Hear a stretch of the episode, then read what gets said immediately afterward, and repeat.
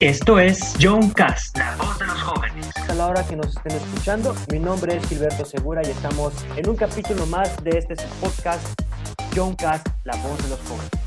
El día de hoy también tenemos un tema muy interesante como todos los que hemos tenido eh, a lo largo de este precioso, precioso y hermoso eh, temporada de podcast. El día de hoy tenemos un podcast muy interesante ya que vamos a hablar con unos personajes muy particulares sobre la política y la política estudiantil. Para eso también tengo a mi compañera, querida amiga y entusiasta activista, Ivana Lavalle.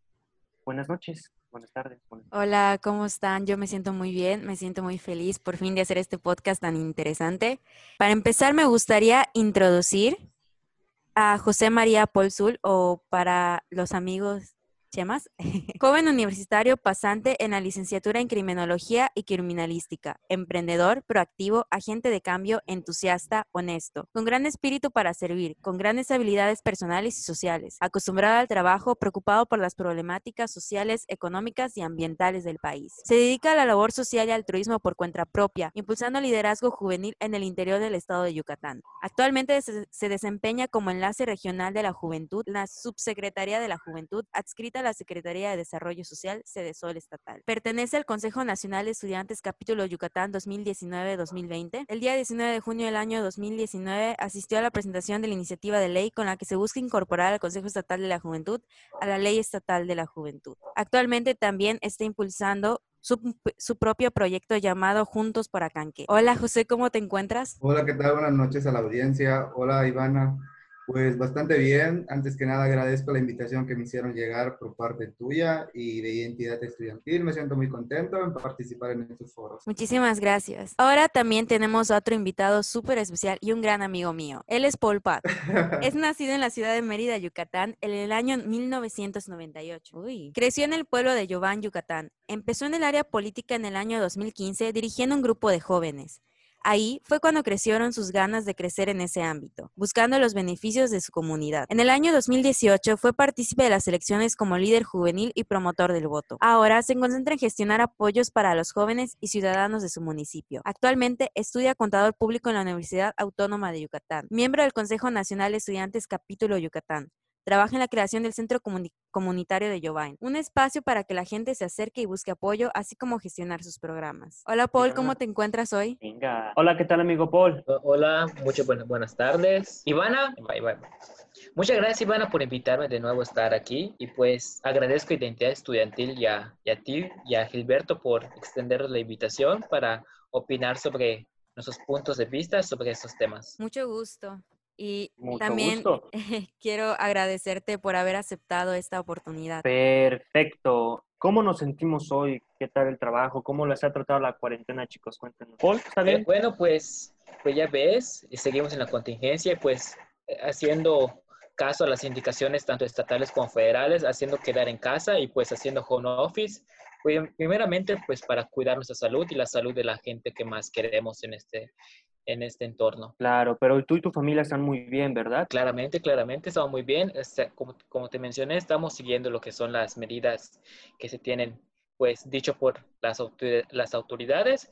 Pues, primeramente, pues, cuidarnos, cuidar a la sociedad y, pues, seguir impulsando a que más personas, pues, sigan estos ejemplos que, que cada uno debe dar. Y Paul, ¿tú qué nos puedes decir acerca de, pues, tu experiencia en lo que es la política? ¿Cómo es que entrases en este mundo? ¿Cómo es que te interesó? Pues primeramente, Ivana, eh, fue en el año 2015 en el cual recibí una invitación pues por parte de, de un grupo de jóvenes para inscribirme con ellos y pues la asistencia en, a sus eventos, ver cómo se trabaja, ver que un fin común es buscar a los los apoyos, ver que una, un mismo municipio pueda seguir creciendo. Fue lo que me motivó para que en el año 2018 sea yo quien pueda dirigir los jóvenes y pues buscar lo que son los beneficios para mi municipio. Y desde eso pues nació una pequeña semilla donde actualmente pues vamos a seguir buscando lo que es ese beneficio y mejoría para una comunidad que es la, como la que yo amo, que es a mi pueblo. Y pues desde ahí, desde esa pequeña trinchera, estamos buscando sobresalir. Y tú, Chema, ¿puedes contarnos un poquito acerca de lo que estás haciendo en Acanqué? O sea, ¿qué te mueve? ¿Por qué estás en la política? ¿Qué es lo que realmente estás buscando allá adentro? Claro que sí, Ivana. Con mucho gusto te comparto mi experiencia. Yo caí a la política por suerte. En primera, eh, sí, por suerte, porque estaba estudiando en la facultad y en ese momento yo hacía mi servicio social en la Fiscalía General del Estado y me di cuenta de que para que puedas obtener un trabajo más rápido, pues necesitabas de gente, ¿no? Que pudiera influir en el sistema. Bueno, con respecto a eso, eh, vienen las elecciones de, pasadas, del 2018, y me involucro, me invita por una maestra que conocí, me dice que si deseo participar, yo desconocía los temas, desconocía cómo me, me, tenía que desempeñar, y me, me, involucro al partido del PAM, me involucro a ese partido y me dan la dirigencia juvenil. Y cuando hice mis primeras actividades me sentí identificado, me gustó bastante Sí, y pues empezamos a jalar gente hasta que le dimos el gane a las personas que estábamos apoyando. Y desde ahí quedé fascinado, más que nada por la forma en cómo ayudábamos a la gente y las amistades que tú vas creando, tanto pues en tu mismo municipio, la gente que llega a tu municipio y en otros municipios. De hecho, así conocí a Paul por la política y es lo que me gusta mucho de la política, las amistades que puedas crear. Entonces, José, ¿tú consideras que la política en los jóvenes, practicarla, podría, independientemente de todo el esquema eh, eh, social, el conflicto, conflicto que se lleva a este tema, hablar de este tema, sino que un, joven, un chico, esté interesado en su política, realmente pueda eh, servirle para su preparación profesional o inclusive hasta para su calidad de vida? claro que sí, que me metí en, estos temas. Siento que crecí profesionalmente, espiritual y en diferentes ámbitos. Como te comento, a mí me nace lo que es el labor social, me he dedicado a labor social y la política es un instrumento por el cual puedes llegar a apoyar a más gente. Entonces, desafortunadamente, nosotros los jóvenes estamos muy, muy alejados de, de estos temas porque puede ser que no nos agrada, no nos emociona, nos apasiona para realizar estas actividades. Entonces yo encontré esos motivos al poder llegar a más personas y ayudar a esas personas vulnerables. Y lo más importante, el agradecimiento que te da a las personas. Eso es lo que me motivó a seguir con esto. Y pues decir a los jóvenes que sí deberían involucrarse. De hecho, todos debemos meternos a la política porque es parte de la democracia de México. Sí, de hecho, una cosa que como que me ha quedado bastante claro que realmente la política es un servicio social, ¿no? O sea, si vas a entrar ahí tienes que verlo como un servicio social, no como algo con lo que te vas a volver eh, millonario, poderoso, sino de verdad entrar con estas ganas. Aunque muchas veces pues ya dentro de, del partido o dentro de pues de estos círculos que llevan muchos años y que llevan este, muchísima más experiencia que un joven entra, a veces los pueden desalentar en lo que son sus ideales políticos. No sé si alguno de ustedes se ha enfrentado con algo así eh, cuando entraron y cómo ha sido su proceso para adaptarse, sobre todo a, es, en ese ámbito. Bueno, Iván, te, comparto, sí me porque como líder juvenil que me pusieron en el municipio, al momento de llegar al poder, a las personas que apoyamos, la gente adulta o la política tradicionalista decían, como eres joven, no tienes la capacidad de poder desempeñarse ese cargo o todavía no, no es el tiempo, no es tu momento para hacerlo. Esas palabras, la verdad, se me quedaron grabadas hasta ahorita y en ese momento pensé, ¿quién eres para limitarme, no? ¿Quién eres para poder decir qué es lo que puedo hacer y no? Entonces es muy importante creérsela, estar seguro de sí mismo y llegar hasta donde no puedas. Entonces la política me ha, me ha, me ha puesto un reto personalmente de poder saber hasta dónde puedo llegar. Y día a día pues he estado luchando hasta donde quiero llegar. Y complementando a, mi amigo Chema, pues igual, igual, de igual manera, pues la misma gente que son pues la gente ya mayor, pues los jóvenes no creen. ¿Por qué? Porque piensan que vas a cometer un error o que no sabes, pero nunca te dan esa oportunidad de poder demostrar que con tus ideas nuevas puedes llegar a ser un un mejor trabajo. Por ejemplo, te puedo compartir una experiencia. Eh, al momento de tú querer gestionar, es querer acercarte a la gente, platicar con ellos e incluso pedirles su punto de vista.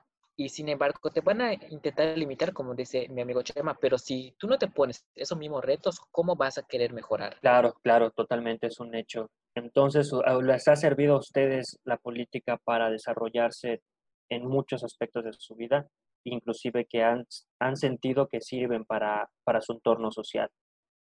Claro que sí, Gilberto. Por ejemplo, como, como, como dijo mi compañero, te nace un espíritu de activismo. ¿Por qué? Porque cada vez quieres apoyar más, buscas maneras de solucionar a un problemas sociales que cada área necesita. Por ejemplo, si hay algún abuelito que necesita un, no sé, un apoyo, pues tú ves la manera de cómo hacer que le llegue. Sin embargo, igual no necesitas invertir mucho dinero, no, es acercarte a practicar con ellos y acercarlos a las instancias. ¿Por qué? Porque para eso, para la política para eso es, es crear nuevas personas y desarrollar lo que son nuevos retos en los jóvenes. Y la verdad sí da como que un poco de tristeza ver que los jóvenes ya no creen en esto, ya no creen en la política. Bueno, eh, entonces, debido pues a su trayectoria, me imagino que igual pues eh, no solo han pasado por esto de que es de que duden de sus habilidades, porque creo que todos como jóvenes nos hemos enfrentado a ese de que dudan de nuestras habilidades, de nuestra falta de experiencia, pero pues realmente no nos dan eh, la experiencia. Es decir, nosotros creo que estamos, muchísimos jóvenes estamos como que muriendo por demostrar que somos personas profesionales, que somos personas inteligentes, que somos personas capaces, pero pues por alguna extraña razón eh, esas personas que se encuentran en los cargos o que son adultas o algo así no, no creen o no confían en nosotros, ¿no? Por algún, algún estigma que tendrán, que a lo mejor cuando nosotros tengamos 40 años lo vamos a entender, pero ahorita pues no podemos. Y mi pregunta iba como que más dirigida acerca de que me, me imagino que ustedes han desarrollado en todo ese ámbito un liderazgo, ¿no? Un liderazgo que quizás ustedes pensaban que no tenían.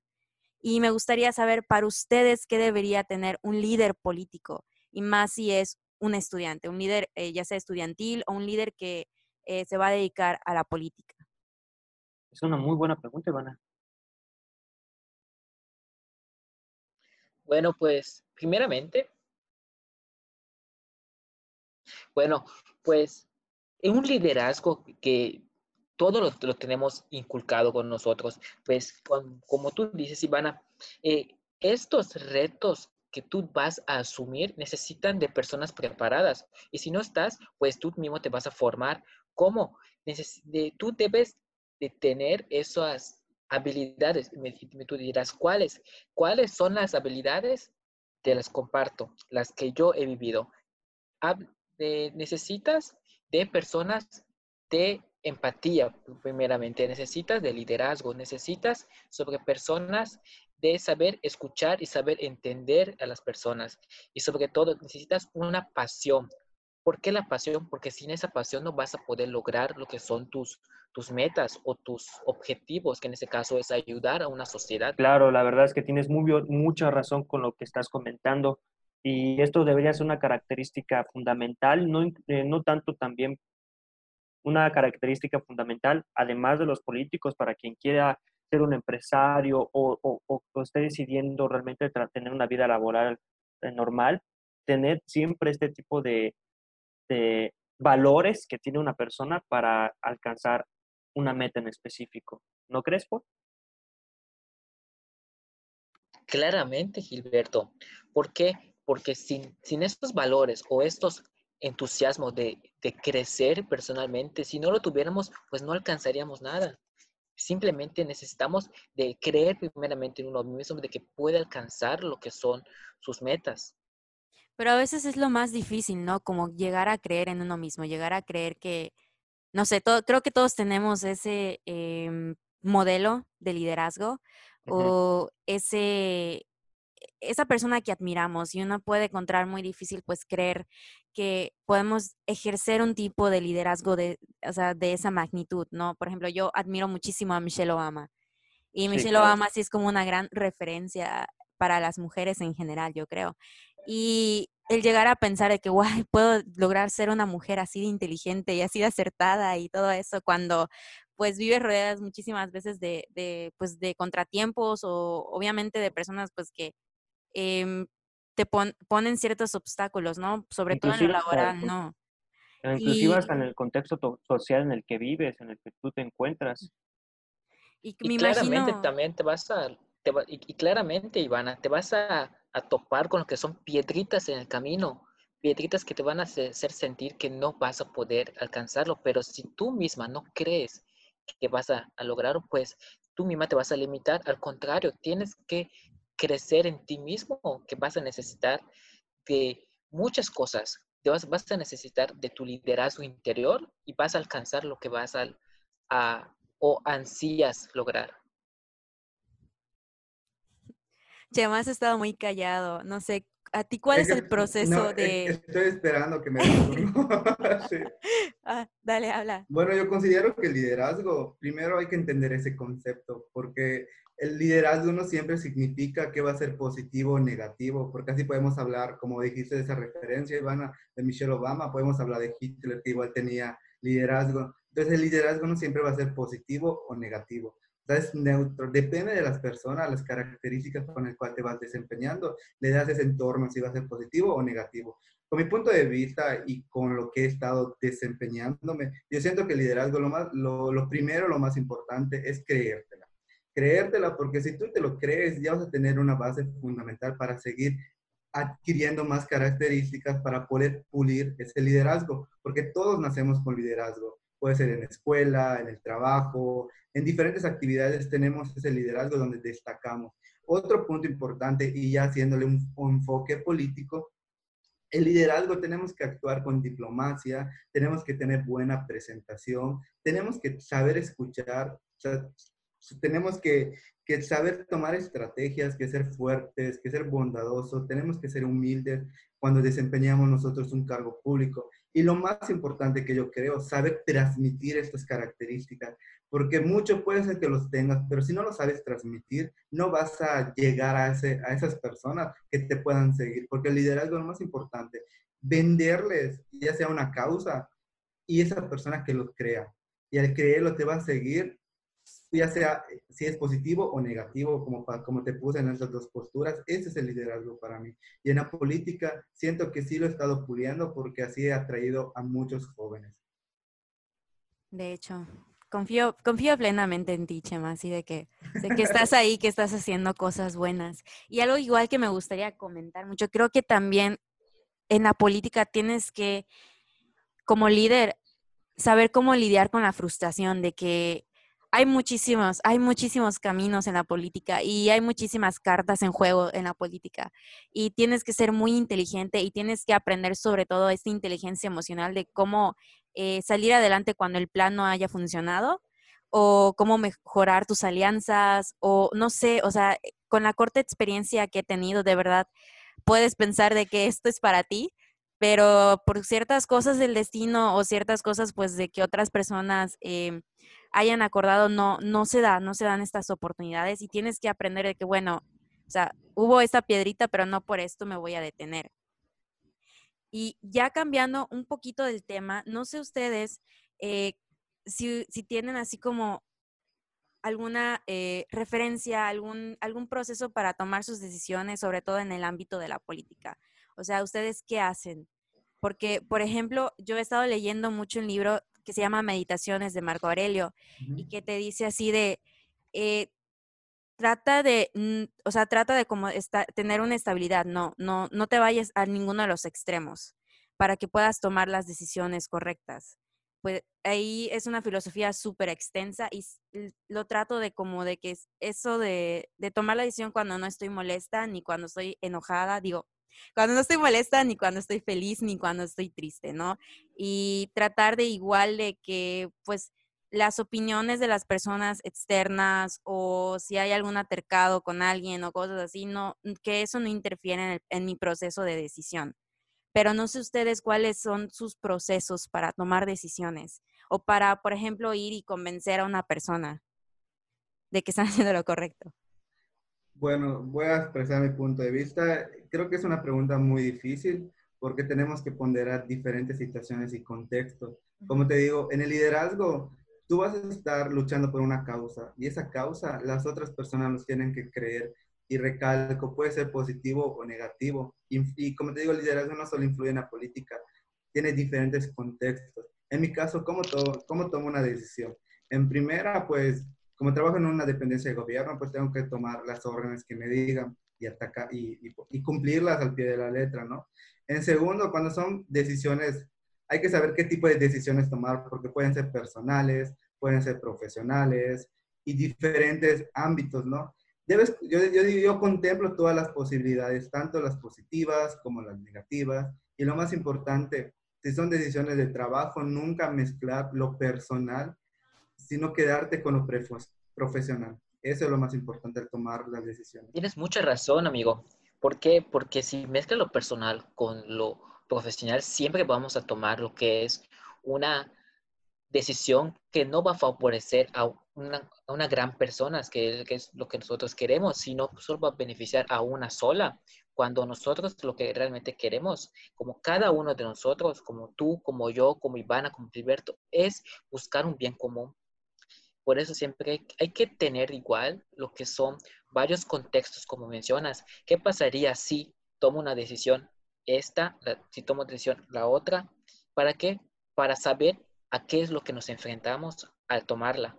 Para así siempre buscar esta pequeña pizca de realidad en cada decisión hasta encontrar lo que va a ser la verdadera y la definitiva para no tener equivocaciones, que como sabemos somos humanos, siempre vamos a tener equivocaciones, pero las que sean sí las más mínimas. Claro, tienes toda la razón, tienen ustedes toda la razón en lo que están comentando. La verdad es que eh, la actividad política es algo muy importante como para el apoyo de nuestras comunidades. Pero pasa esto, ustedes que tuvieron la oportunidad de participar, de entrar, de ver cómo es el ambiente dentro y que también les benefició mucho a ustedes en cuestión de su crecimiento personal, ¿todos podemos hacer política?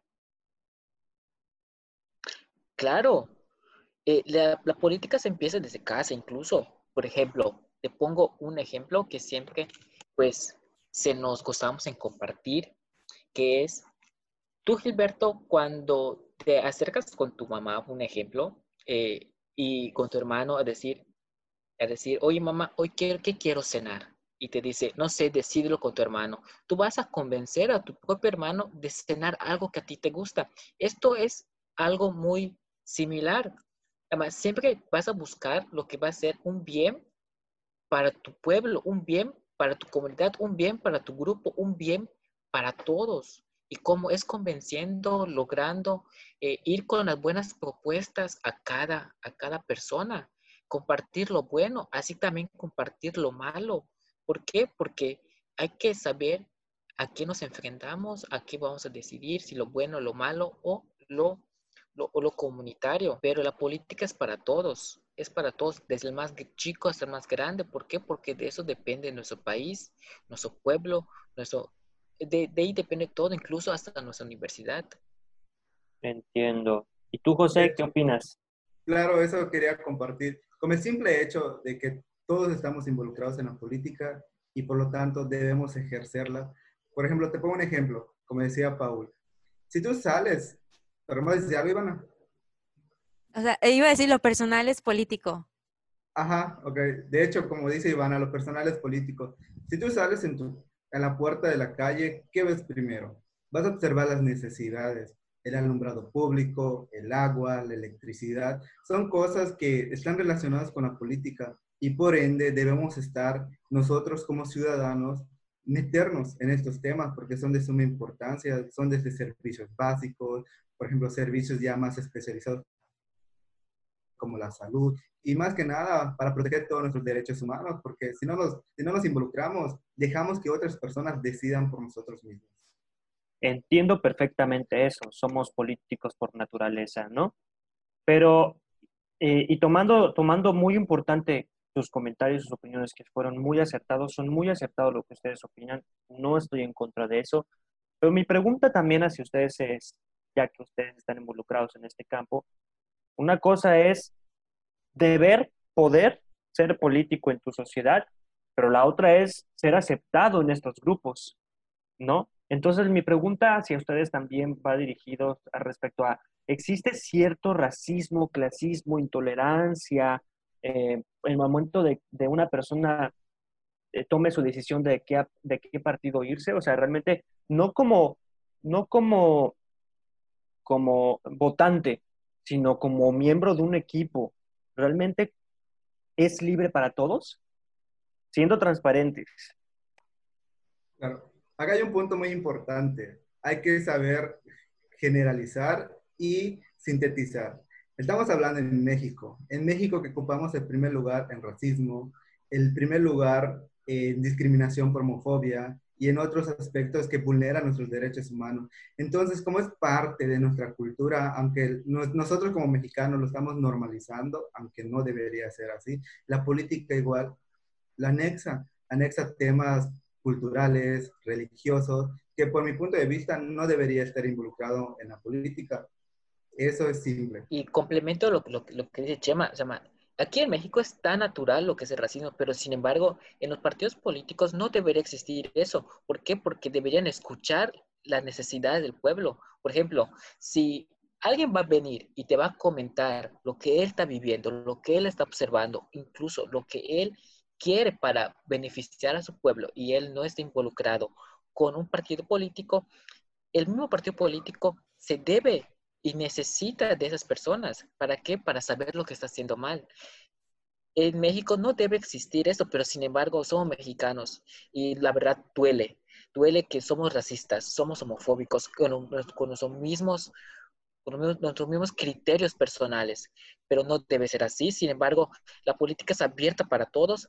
Yo puedo formar parte de un partido político, tú puedes formar parte como partido político, tal vez no como miembro, pero sí como simpatizante. Al momento de estar de acuerdo con una persona, estás simpatizando con ella. ¿Y de qué formas las personas que pues no están interesadas, ¿no? En, en entrar pues lo que, lo que es a un partido, podrían influir en la vida política? ¿Es necesario estar en un partido ustedes qué han podido experimentar, qué han podido ver? Mira, Ivana, eh, hay muchas opciones, por decir. Eh, una persona puede abstenerse, de hecho, de no pertenecer a ningún partido político, pero nunca va a poder o nunca debe abstenerse en dar su opinión. ¿Por qué? Porque la opinión es muy importante para crecer como mexicano, como pueblo y como políticos. Tanto, a tanto un político le importa esa opinión. Bueno, reforzando un poco de lo que comenta aquí el amigo Paul, sí es importante participar para que ejerzcamos juntos la democracia. Te digo, vivimos en una política tradicionalista que va a poner un contexto. Eh, la política se está ejerciendo con reglamentos, códigos, que fueron fundadas, no sé, hace 100 años. Y se sigue llevando esa, esas leyes jurídicas, pero no están cumpliendo con las necesidades de este contexto actual. Por eso es importante reformarse, reformarse a las necesidades que la actualidad y las nuevas generaciones están pidiendo. De hecho, eh, estaba un día discutiendo, eh, debatiendo con un amigo acerca de, de, esto, ¿no? De que pues muchos jóvenes entran con este afán de querer cambiar las cosas, ¿no? De querer cambiar el, la forma y los fondos de su partido. Independiente del partido que sea, ellos desean realmente, pues, introducir este cambio. Pero él estaba como un poco en la postura de que, pues, que al fin y al cabo, pues, tú entras como joven y tienes una ideología y te vas a encontrar con otros jóvenes que tienen otras ideologías. Y al mismo tiempo es como una cadena, ¿no? Te vas a encontrar con un superior y otro superior y otro superior, o sea, que obedecen siempre, es una cadena de, de, de obedecer y de subordinación. Y él encontraba un poco difícil esto de poder cambiar la ideología de un partido, ¿no? De que de repente que si este partido pues es conservador y sus bases son conservadoras, no puede cambiar eso, o sea, de qué es de qué es la base de este partido. No sé ustedes qué opinen, no sé si ustedes pues tienen como pertenecen a partidos pues tienen esa experiencia, ¿no? Porque pues los jóvenes ya venimos con otras ideas, ya venimos con otro chip quizás, ¿no? De acerca de las cosas, sobre todo sociales, económicas, ambientales, etcétera, que puede ser que las generaciones anteriores pues ignoraban o que simplemente pues veían como prohibido, veían como algo malo. Pero realmente se puede cambiar. Eh, un partido puede pasar por una etapa de transición para volverse un poco eh, más cercano a lo que son las necesidades sociales del momento, aunque su, su base pues sea un conservador o esté en contra? Yo digo que sí.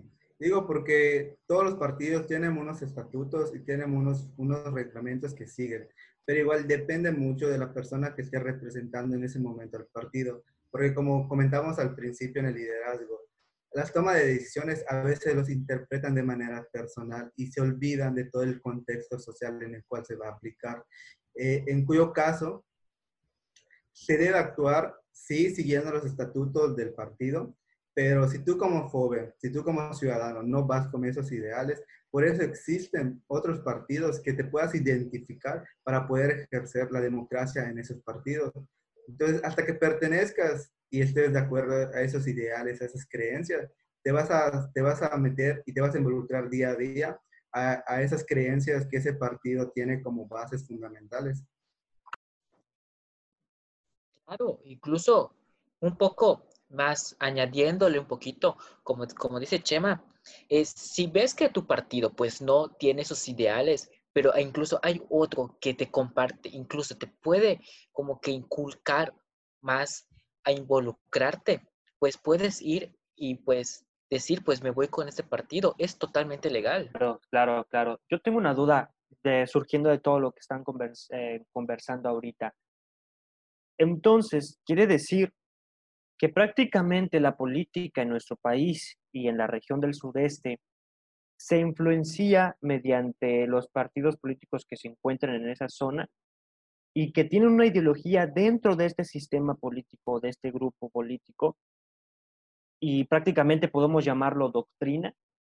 Entonces estamos hablando de que la política mexicana o las decisiones o todo lo que, lo que es México eh, cultural, socialmente hablando, políticamente hablando, es por un pequeño grupo de doctrinas que la gente tiene que aceptar sí o sí? Bueno, les voy a hablar un poco sobre lo que trata la criminología, que creo que viene muy relacionado a esto. De hecho, nosotros tomamos las decisiones de acuerdo a la cultura y el contexto en el cual nos estamos desarrollando. Entonces, la política igual así viene siendo. Si comparamos, como le digo, la política no es, puede ser buena y mala a la vez, dependiendo el país, dependiendo de la cultura en que lo estemos ejerciendo y obviamente el contexto y el año actual en que estemos, estamos. Perdón. No vamos a comparar la política tradicionalista, que son los dinosaurios que les dicen los pez gordos de la política, a las nuevas generaciones que nosotros estamos ejerciendo. Por ejemplo, yo pertenezco a un partido que tiene unos ideales, pero por tener esos estatutos, puede ser que no comparta al 100% esos estatutos, pero sí me identifica como algo. Entonces nosotros, como vivimos en México, somos un país libre que podamos decidir, pero sí nuestra cultura nos tiene arraigado a la toma de decisiones. Por ejemplo, vamos a poner un contexto social. Eh, en países asiáticos está mal visto tirar el chicle, ¿no? O masticar chicle. En nuestro contexto, aquí en México, ¿no? Les pongo otro contexto. En, en, en, el Medio Oriente es bien visto tener varias parejas. Nuestro contexto aquí penal está mal visto. Y así varía dependiendo de la zona en que nosotros nos vamos desarrollando. Y obviamente en México, por ser un país multicultural, cada estado tiene la diferente manera de interpretar sus reglas, sus normas, dependiendo de su cultura. Eso pudiera aportar. Excelente respuesta. ¿Te gustaría compartir algo, Paul? Porque también tengo una duda muy interesante viniendo de todo esto.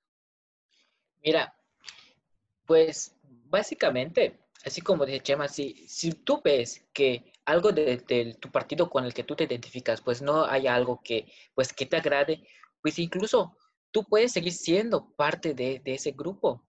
Pero ya si de plano ves que pues esto ya no me gusta, eso y no, pues tú tienes el libre derecho de quitarte, ir a otro, incluso puedes iniciar un movimiento independiente. ¿Por qué? Porque recordemos que ya es legal aquí en, en, en su México. Sí, y, pero creo que aquí la duda es un poquito más profunda, ¿no? De por qué existe tanta corrupción en la política mexicana, por qué existe tanta corrupción en los partidos, por qué tenemos que estar escuchando de de el overdech y de los papeles de Panamá y de las desapariciones de personas y los asesinatos de activistas. ¿Por qué, la política es tan corrupta? ¿O qué es lo que lleva a que sea tan corrupta? No sé ustedes cuál ha sido su experiencia, porque pues un embajador este, muy inteligente una vez nos explicó de que realmente en México muchísimas veces eh, esta corrupción viene pues de la falta de recursos, ¿no? De la falta de recursos monetarios que reciben los servidores públicos. Y esto, por ejemplo, no pasa en Canadá. En Canadá tienen un buen sueldo, tienen seguro, o sea, tienen aparte creo que una, eh, no sé si, no estoy muy segura de si aquí existe, pero tienen una jubilación y les pagan bastante bien cuando se jubilan. Pero aquí en México para saber más de este tema, Aquí en México, disculpen, es que son algo extraño. Eh, pero aquí en México, desafortunadamente, pues se trata más bien como un servicio social, ¿no?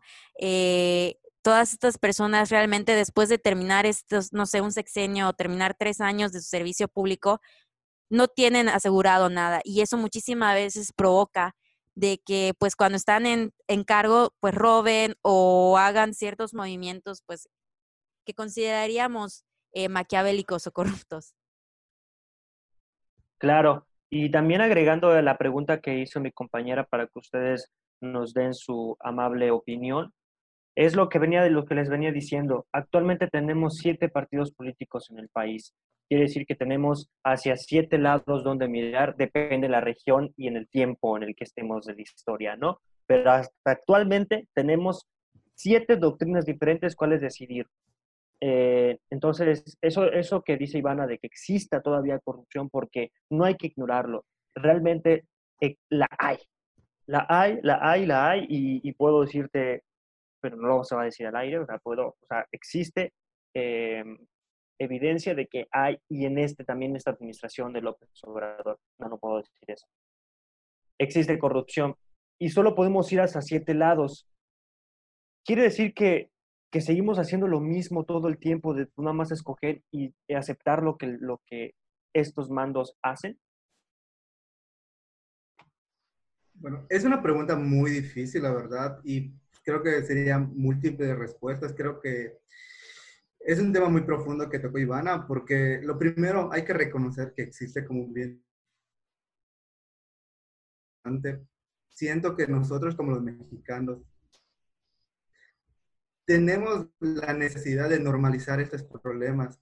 Por ejemplo, la corrupción lo vean como algo normal, la prostitución lo ven como algo normal, ¿no? Entonces, al normalizar un problema, es muy difícil poder darle una solución. Por ejemplo, el, el, el, problema más grande que tenemos en México es el crimen organizado y el narcotráfico.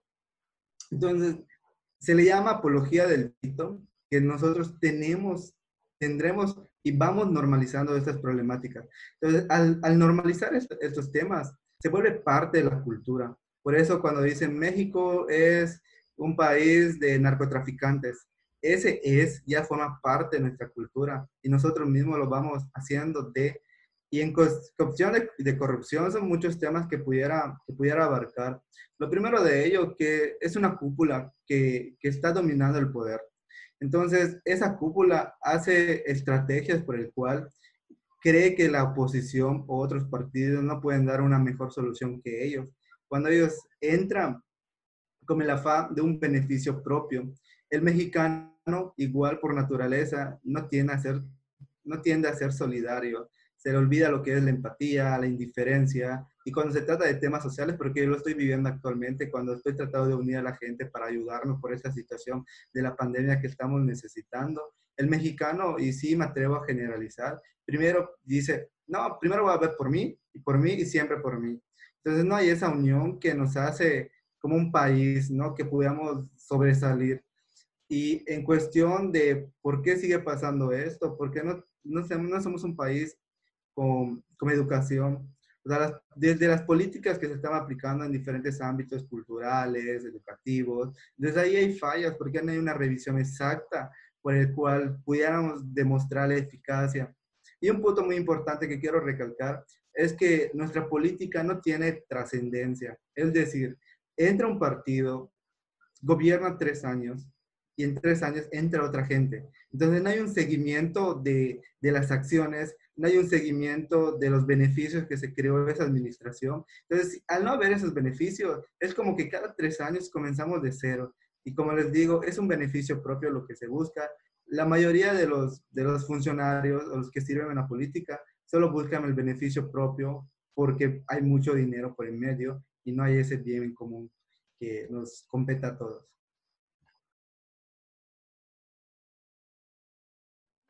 Excelente respuesta, muy buena opinión, la verdad. ¿Y tú, Paul, qué nos podrías platicar? Pues como dice Chema, aquí en México, desgraciadamente, la corrupción es algo normal, que, que, la, que la gente se ha acostumbrado. Y pues uno muchas veces intenta y tiene ideas como para acabar, pero que estamos tan acostumbrados, estamos tan incluso a gusto viviendo en la corrupción, que ni siquiera nos interesa romperlo. Preferimos a seguir viviendo así a que generar un cambio, a generar ese cambio que nos pueda beneficiar a todos, pero ya no van a beneficiar a la persona que estaba generando esa, esa corrupción. Y algo muy importante, así como dice Ivana, la, la, ambición de la gente, la ambición de ver por uno mismo ya en el poder y ya no ve por los demás. Claro, la verdad es que tienen toda la razón. ¿Algo que te gustaría comentar, Ivana? Pues realmente eh, estoy súper de acuerdo con las opiniones de Cham y de Paul de que es un problema que nosotros no hemos logrado Superar. sistematizar, sí, y superar. Eh, no hemos logrado realmente poner soluciones a la problemática de la problemática de que si cambia partido cambia todo. O sea, adiós Exacto. a la gente que trabajaba ahí eh, y eso genera al mismo tiempo pues la inseguridad y cuando eh, tienes esa inseguridad pues, ¿qué, qué puede surgir? Eh, violencia. Y la forma de que creo que está re reflejada es a, es a través de eh, el robo de fondos, el desvío, Claro. etcétera. Y de hecho sí quería comentar, por ejemplo, que la marca México eh, se encuentra en la posición 14 entre los 100 países evaluados, con más de 1.069 millones de dólares. Es la marca más, más valiosa en América Latina. Entre ellos, pues cuando piensan en México se piensa mucho en comida y se piensa en playas y en danza y todo eso, pero llama mucho la atención de que también se piensa en narcotráfico y corrupción, ¿no? Es entre los cinco primeros eh, eh, palabras que definen al país. Y creo que es un problema que tenemos que trabajar, creo que es algo que tenemos ahorita los jóvenes que que no solo desear entrar a un partido y desear, pues, no sé, eh, subir a algún puesto, escalar, sino de verdad lograr, pues, va a tomar muchísimos años, va a tomar muchísimos años, tal vez dos, tres generaciones, pero lograr que al menos la corrupción en la política disminuya. Va, Claro, claro, totalmente. Y también viene eh, comentando también lo que todos están diciendo, que siempre hemos, nos hemos guiado, o la mayoría de la población mexicana se ha guiado por la idiosincrasia de el que no tranza no avanza, y que la carrera hacia la política es buscar lo más, lo más alto que uno pueda alcanzar para poder eh, cotizar más su, su nómina. Pero es eso, es, es muy temporal, es solo una, un, mientras nos dure, así sea el sexenio, así sea la gobernatura de un estado, así sea la senaduría, o sea, eh, es, es mientras les dure y ya quien se acabe, que, que se les resuelva el que, el que venga. O sea, que lo resuelva la administración siguiente. Yo desvío, yo hago cosas y yo hago tranzas y no me va a importar qué vaya, qué, qué, qué pueda afectar con esas decisiones. O sea, qué voy a tener que quitar de lo que necesita mi sociedad para poder yo satisfacer mi bolsa mientras estoy en este periodo del tiempo y que se encargue la siguiente administración y así una, un círculo interminable. Así como dice Gilberto, es, es la- bolita va pasando, la bolita de la sociedad en decadencia y va pasando de administración en administra- en administración, se la van pasando. Si yo no lo hice, pues miro a mi lado, ah, ahí viene el atrás, se la viento y yo sigo, como dices, aumentando mi nómina, pero mientras no haya alguien o una ideología que puede ser tú, yo, Chema o Ivana, que intente cambiar todo esto, pues no va a haber. Necesitamos que la política, los jóvenes, los adultos, todos formen una sola. Y si queremos cambiar con la corrupción, se va a lograr. Pero mientras, como dicen y como hemos platicado, mientras estemos acostumbrados a que, pues, como dicen el famoso dicho, el que no tranza no avanza, pues simplemente nunca vamos a cambiar. Necesitamos esa, como tú dices, esta iniciativa para poder lograr, como dicen igual, eh, dos, tres generaciones, pues para avanzar y que sea un mejor México, un mejor Yucatán, incluso uno mejores pueblos para todos. Claro, claro. Bueno, igual me gustaría aportar un punto muy importante que se me pasó a mencionar en su momento. Eh, ¿Cuál sería, cuál sería, perdón, la respuesta por el cual pudiéramos tener una mejoría? Yo siento, y soy de, de los jóvenes políticos, que la solución está en los municipios porque tenemos ideologías de que la solución es irte a presidente de la República, cuando los males están desde las comisarías, desde los ayuntamientos, y en los, en los, ayuntamientos municipales, la gente que entra a veces, y puedo decir la mayoría de las veces, no tiene la preparación. Entra familias que, que por aportar un poco de dinero ocupan el ayuntamiento, ¿no? Y desconocen de políticas públicas, de seguridad social, de seguridad eh, de diferentes temas que, que, incumben en los ayuntamientos y ocupan esos lugares. Y son gente que no tiene la preparación y como dicen todos, entramos para mejorar nuestras condiciones de vida o sea, propias, no, no se enfocan eh, en los municipios, ¿no? O sea, en los beneficios colectivos para todos. Entonces, desde ahí yo siento que para erradicar todo este mal, debemos tener la preparación desde la gente que va a ocupar los municipios, porque esto es una escala. Si tenemos un municipio bien preparado, significaría que vamos a tener una gobernación bien preparada y a su vez eso va a ser un ejemplo para irse a la república. Entonces, desde el, mal que esté en el municipio, jamás se va a poder cambiar las cosas. Así es, es totalmente cierto. Paul. Ivana y Gilberto, quisiera igual escuchar a ustedes sobre una pregunta, incluso a Chema. ¡Azu! ¿Cómo Primer ponente. ¿Cómo para ustedes, así como, como nuestros hosts, para ustedes, cómo es un político joven ideal? Y después yo doy igual mi punto de vista. Muy buena pregunta. Va, jalo a responder eso. Pero Ivana, primero usted. Primero tú. Primero las damas. Ladies first. Eh. Para mí, un joven político ideal. A ver. Creo que sería una persona sobre todo optimista, em, pero aún así, como había mencionado, lograr lidiar con la frustración. Una persona que tiene que ser muy inteligente emocionalmente, que no tiene que intervenir lo que es el ego o las ansias, ¿no? De, de, escalar y de tener un puesto y todo eso. Porque pues es parte del ser humano, es parte querer, es parte querer ser el mejor, es parte del ser humano tener ambición.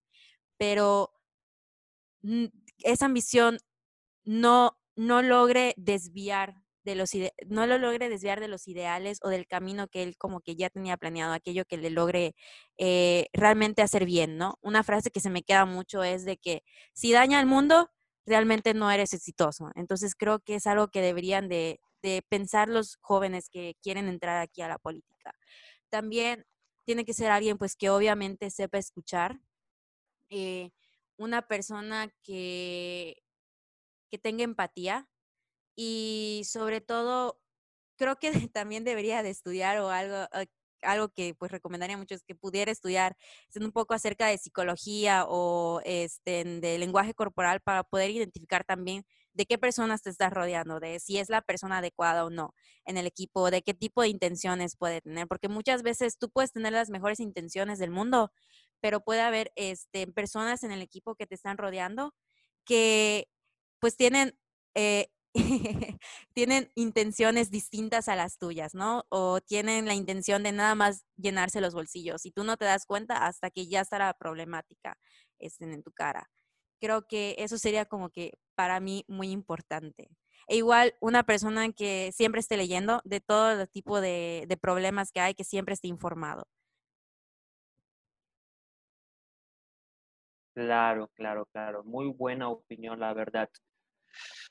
Pues yo digo que lo que necesita un líder para las necesidades del mexicano actual, el mexicano del siglo XXI, de la segunda década, creo que necesitan, además de todas estas cualidades que, que todo político que debe de estar en un cargo público debe tener sí o sí, independientemente del puesto eh, profesional que tenga, puede ser, eh, inclusive nos tocó ver con los tecnócratas que ser un economista que estudia en, en, en, el extranjero no es suficiente, ¿sí? Porque nos dimos cuenta en el contexto histórico en el que tenemos que tampoco ser un militar y ser un militar excelente nos sirve, ¿sí? También nos dimos cuenta que ser un académico de la UNAM nos sirve. Y nos estamos dando cuenta de que nuestro actual líder eh, político, que vivió toda su vida, toda su carrera política siendo un populista, ¿sí? Nos está sirviendo. Esa es la verdad, ¿sí? Y lo que a mí me causa conflicto es de que sigan existiendo siete doctrinas hacia dónde ir. Y claro, también están los líderes, los, líderes eh, independientes y también hay jóvenes como Pedro Kumamoto, que la verdad toda su campaña para llegar a senador fue muy interesante la forma en la que pudo llegar a la generación que va a votar los siguientes años. ¿Sí? Entonces, independientemente de cuáles cualidades y valores debe tener un político, que eso los debe tener todos ya desde hace mucho tiempo, las características fundamentales que debería tener un político actual para, para en mi opinión, yo, Gilberto Segura, debería tener visión, mirar hacia el futuro, darse cuenta de que eh, podemos dar más, podemos dar más allá de lo que ya existe, porque seguimos haciendo lo mismo pan y circo una y otra vez, sexenio tras sexenio. Entonces yo desde allí necesito una persona con visión que claro, claro que debe de tener eh, en su, su, preparación profesional de economía, de administración, de historia, de sociología, de psicología, inclusive, ¿por qué no? Marketing. Porque ahorita se está hablando mucho de que la publicidad y la propaganda no son tan separados. Uno vende productos y otro vende ideas. Punto. ¿sí? Y si nadie tiene esa preparación profesional como tal, porque por eso le pagan lo que le pagan, por eso tiene el cargo y, la, y el poder que tiene, porque debería tener todas estas credenciales, como repito, como dije, eh, una preparación no elemental, no te estoy pidiendo, no les estoy pidiendo que tenga una licenciatura, ¿sí? Pero sí pueda tener al menos un curso, un seminario, una preparación, un diplomado, lo que sea que pueda comprender estos aspectos importantes, porque eh, como, como, como habías comentado eh, durante la conversación, José, de que esto es un, es un, es un tema de, de, de, cuestión geográfica, en donde estamos posicionados. López Obrador no le, va igual, no le va a hablar igual a los de Monterrey a como nos habla a nosotros. Vila, si quisiera ser en un momento, eh, crecer como presidente, como, como, como, como miembro político, sabe que él logró encontrar la forma de hablar a la comunidad yucateca, pero en el centro va a ser otro, eh, otro problema enorme. Entonces también debería tener estas aptitudes de poder comunicarse con estos grupos variados que hay, inclusive hablando de poderle hablar a, a diferentes este, grupos juveniles o grupos sindicales o grupos de trabajo o grupos indígenas, etcétera. Tener un contexto histórico-social sí o sí. Y bueno, yo creo que ya me, ya me exalté un poquito, así que creo que sería todo. Bueno, yo sí me gustaría eh, reforzar un poquito de lo que han dicho aquí mi compañera Ivana y Gilberto. Estoy de acuerdo, es importante tener la educación, es importante prepararse, pero yo, yo siento que hay que reflexionar. Si se dan cuenta, nuestros grandes líderes de movimientos que luchan en pro de la sociedad, en pro de los derechos humanos, son gente que vinieron de abajo, son gente que entiende las necesidades, son gente que entiende las carencias, porque vamos a poner un ejemplo de nuestros, de nuestros políticos que, que nacen en cuna de oro. Ellos transmiten, transmiten lo que son las necesidades, pero no las sienten. Desde una persona, por ejemplo, y estoy hablando de mi persona que nací en un pueblo y no vengo de una familia adinerada, ni, ni, ni que me dio todos los recursos para que yo pueda desempeñarme. Entiendo cuáles son las problemáticas de mi calle, entiendo cuáles son las problemáticas de poder estudiar en cuestiones económicas, de que no hay universidades en mi, en mi pueblo, de, de, poder trasladarme a la ciudad de Mérida, ¿no? Entonces, un buen líder juvenil debe entender esas problemáticas y, y, y, tomarlas como su causa, ¿no? Buscarles estas problemáticas y saber transmitir estas necesidades, que la misma gente se va a sentir identificadas, porque son necesidades que a todo, a mi colonia, a mi pueblo les afecta. Si tú como buen líder sabes identificar las problemáticas, a veces no importa que tengas un doctorado, como bien decía Gilberto, no importa que seas el mejor ilustre, no importa quién sea, pero si tú entiendes estas necesidades y le buscas una solución, que es lo más importante, y lo sabes vender o promocionar, si las personas lo crees, con eso ya ganaste todo, porque en estos momentos es muy difícil saber convencer a las personas. Puedes tener el mejor diplomado en marketing, pero si no entiendes cómo llegar a esa problemática y saber promocionarla y posicionarla, no vas a llegar a nada. Por eso tenemos a muchos políticos preparados, pero se le da las oportunidades y de ahí no pasan porque no supieron encajar y resolver esas problemáticas. Yo, yo lo que opino, o sea, un buen líder debe saber y sentir las necesidades que su pueblo requiere, o su comunidad, o su estado, o lo que sea, para que lo pueda resolver, a pesar de todos los estudios, pero sí es importante educarse, eso sí es muy importante. Pues me has sorprendido con todas sus, sus, respuestas, los tres. Incluso voy a dar mi opinión sobre cómo debe ser el político joven ideal. Pues complementando con todo lo que ustedes ya dijeron, pues hemos formado a una persona con la que muchos jóvenes nos identificamos, pero también debemos incluir lo que son los valores humanos y sobre todo los valores internacionales. ¿Por qué? Porque si nosotros queremos ser potencia, ya sea en nuestro estado o nuestro país, necesitamos mirar hacia el exterior, mirar cómo las otras personas de otros países han ido mejorando y cómo ha, sido su proceso para que nosotros igual replicarlo e incluso mejorarlo. Igual esa externalizar nuestras fronteras, nuestra mente, es tener igual una preparación tanto mental como física. Física para soportar tanto estrés, tantos problemas que te puedes acarrear en tu proceso, pero mentalmente es, es lo más importante. Con todo eso que han dicho, hemos creado la persona con la que nos hemos identificado tú, Gilberto, tú, Ivana, tú, José y yo. Hemos externado cómo debe ser el político ideal y cómo debe ser los jóvenes de ahora, porque sobre todo, si los jóvenes no se levantan en este momento de sus sillas o de donde quiera que estén, no vamos a lograr lo que se dice derrotar a este sistema corrupto con el que estamos lidiando. Los jóvenes, como decimos, somos el cambio y sobre todo somos la generación que puede romper todos estos paradigmas a los que nos estamos enfrentando hoy en día. No solo somos el futuro, somos el presente. Y bueno, muchísimas gracias. Muchísimas gracias a ti, Chema, a ti, Paul, a ti, Gilberto, por, por eh, haber tenido esta conversación tan interesante acerca de la política y de la política juvenil y de cómo nosotros realmente podemos cambiar las cosas. Podemos agregar nuestro granito de arena ahí. Y muchísimas gracias a todos los oyentes por otra vez acompañarnos a un capítulo más de este podcast, Yoncas, la voz de los jóvenes. Esperamos que les haya sido de su agrado y cualquier duda o pregunta las pueden dejar en los comentarios para que posteriormente igual Chema y Paul pueda aclararles todas sus dudas. Este podcast fue traído por Identidad Estudiantil. No se olviden en seguirnos y esperar por el siguiente capítulo.